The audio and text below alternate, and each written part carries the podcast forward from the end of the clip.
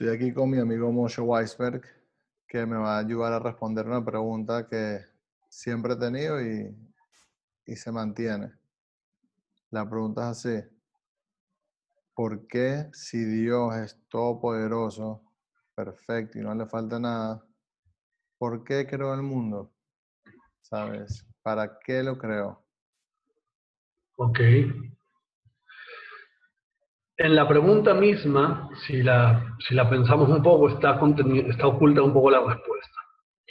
Porque la premisa de la pregunta es, si Dios es perfecto, ¿para qué creó el mundo? En otras palabras, estamos asumiendo que hacer algo implica buscar cierta perfección.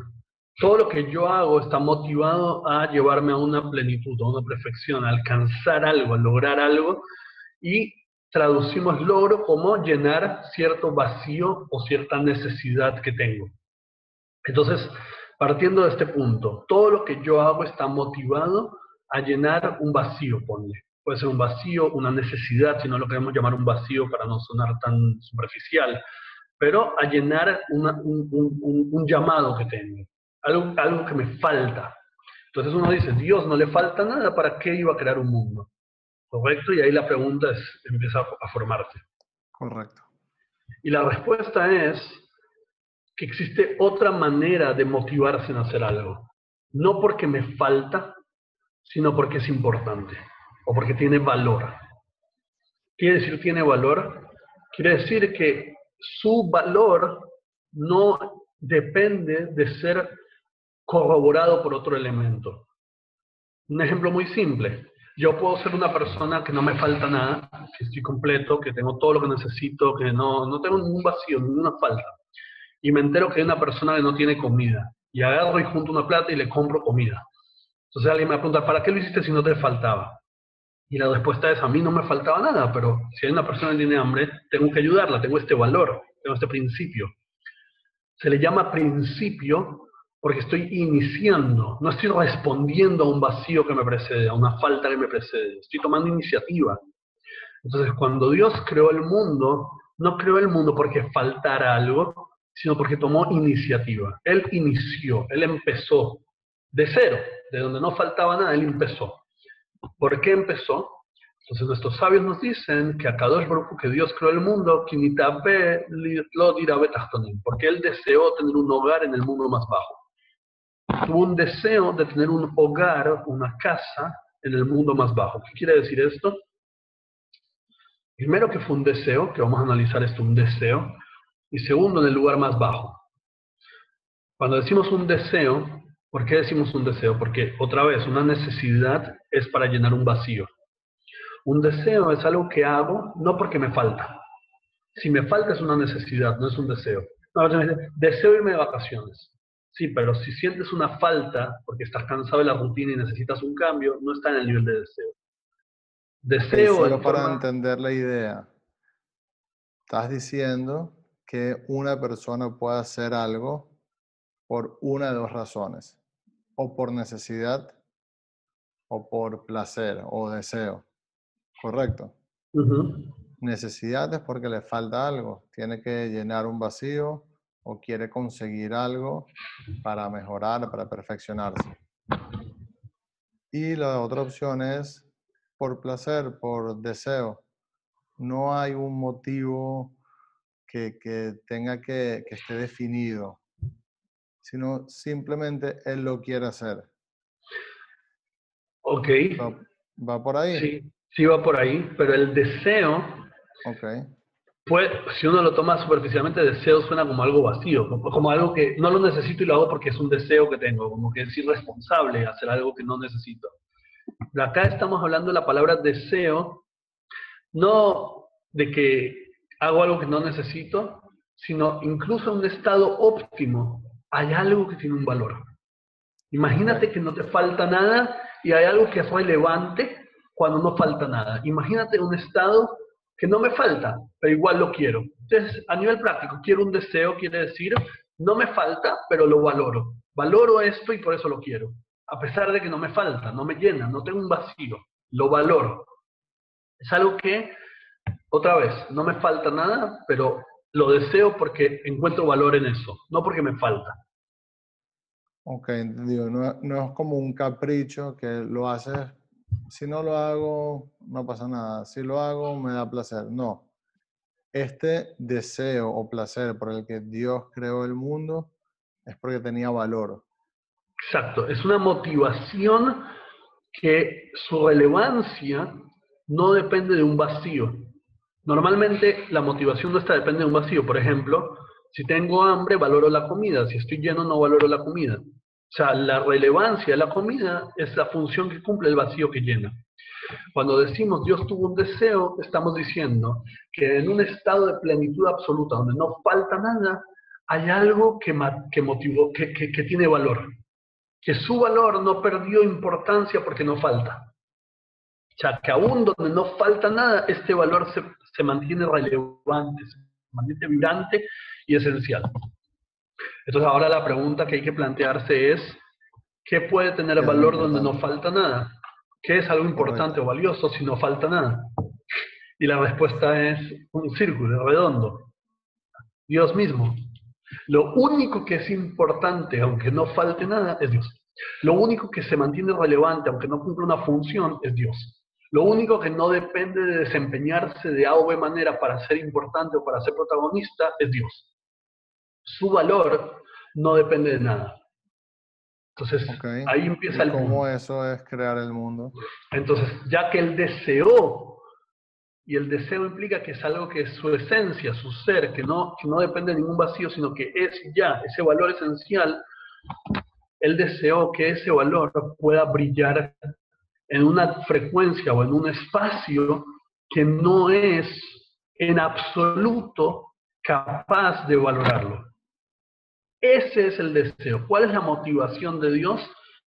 Que ese valor esencial, que su valor es relevante no matter what, sin importar nada, brille en el lugar menos condicionado, menos apto para que brille. En el lugar más bajo. En el lugar más bajo que puede llegar a ver. Y entonces, ¿cuál es el lugar más bajo que puede llegar a ver? Este mundo. En otras palabras, no es que es el lugar más bajo que había, no es que Dios dijo, sacó un mapa mundo y dijo cuál es el más bajo y, creó y, fue el más bajo. Dios, en su todo poder, se propuso crear el lugar más bajo que puede haber. Y nosotros ahora aquí conversando en estas computadoras en estos aparatos, en esta internet, estamos en el lugar más bajo que Dios podía crear. O sea, es una locura pensar que si, si tú fueras Dios y dijeras, tengo que crear el lugar más bajo, crearías el mundo en el que estás. No hay más bajo que este. ¿Y qué significa que es el más bajo? Más bajo, exacto. ¿En qué sentido es más bajo? ¿Qué significa que es el más bajo? Que es el más incapaz de reconocer la presencia de Dios. Eso es qué significa. Es el más insensible a la divinidad, es el más incapaz de apreciar la divinidad, es el más, es el más indiferente a la divinidad que puede llegar a existir. No hay mayor indiferencia que pueda haber a todo lo que es valioso que la de este mundo, que es el mundo más bajo.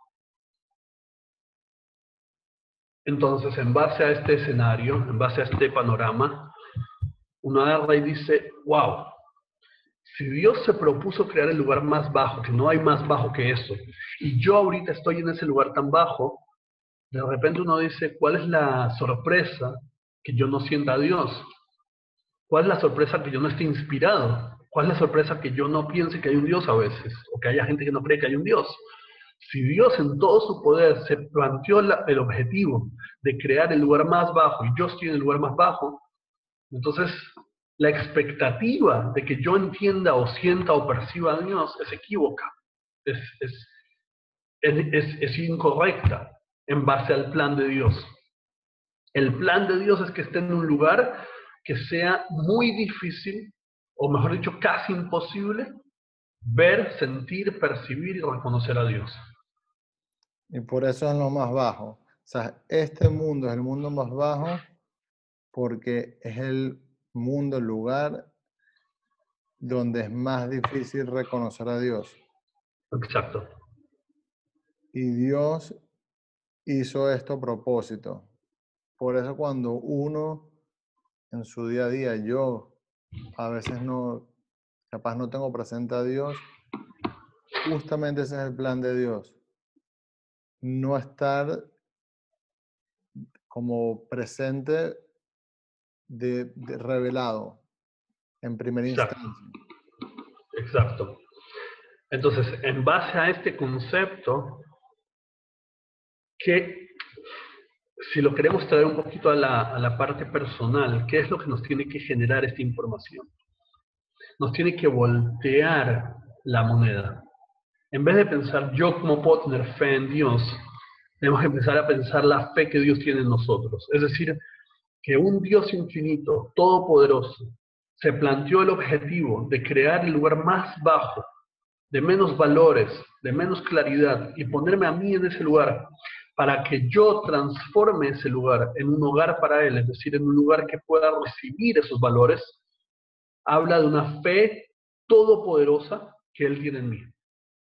Es una certeza de Él que yo estoy capacitado para lograr este objetivo, para lograr esta misión, que es una misión heroica, literalmente heroica.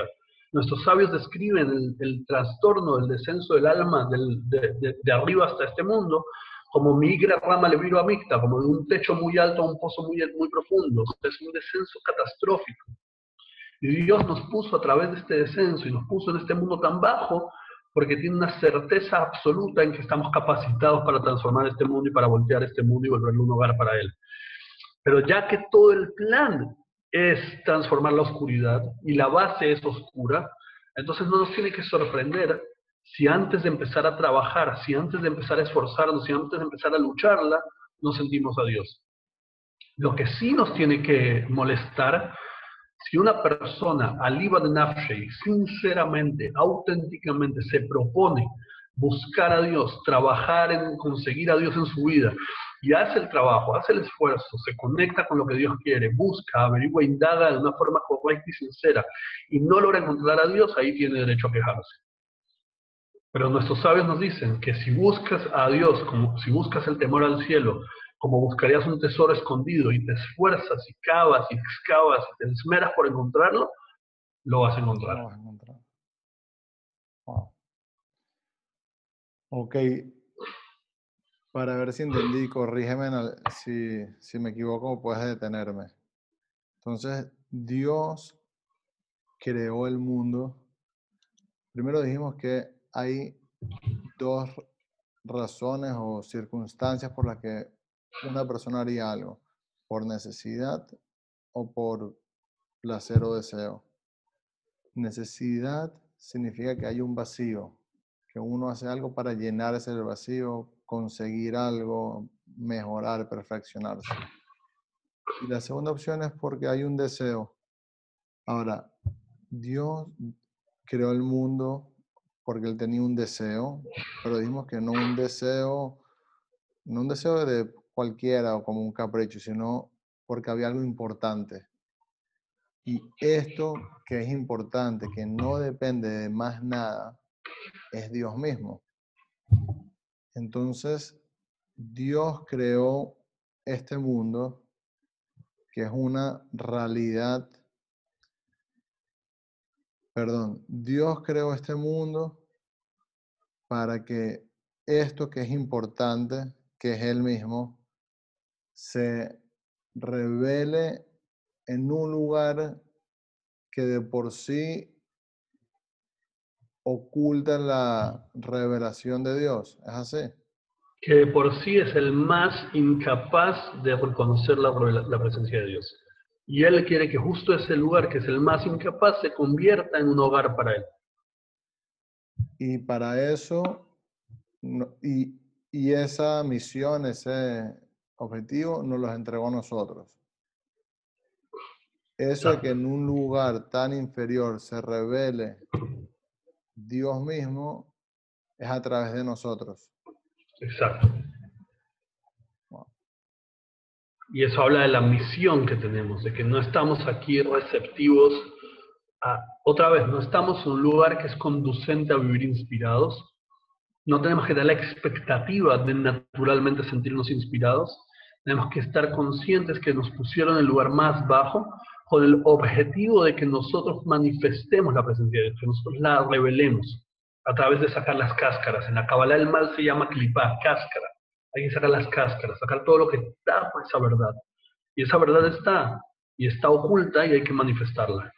Y es para manifestar esto que es tan importante que es Dios, que antes de que era el mundo estaba manifestado porque todo es Dios, pero Él creó una realidad que en principio oculta esta manifestación para que incluso en un mundo tan bajo se manifieste esta verdad, esta importante que, que, es Él.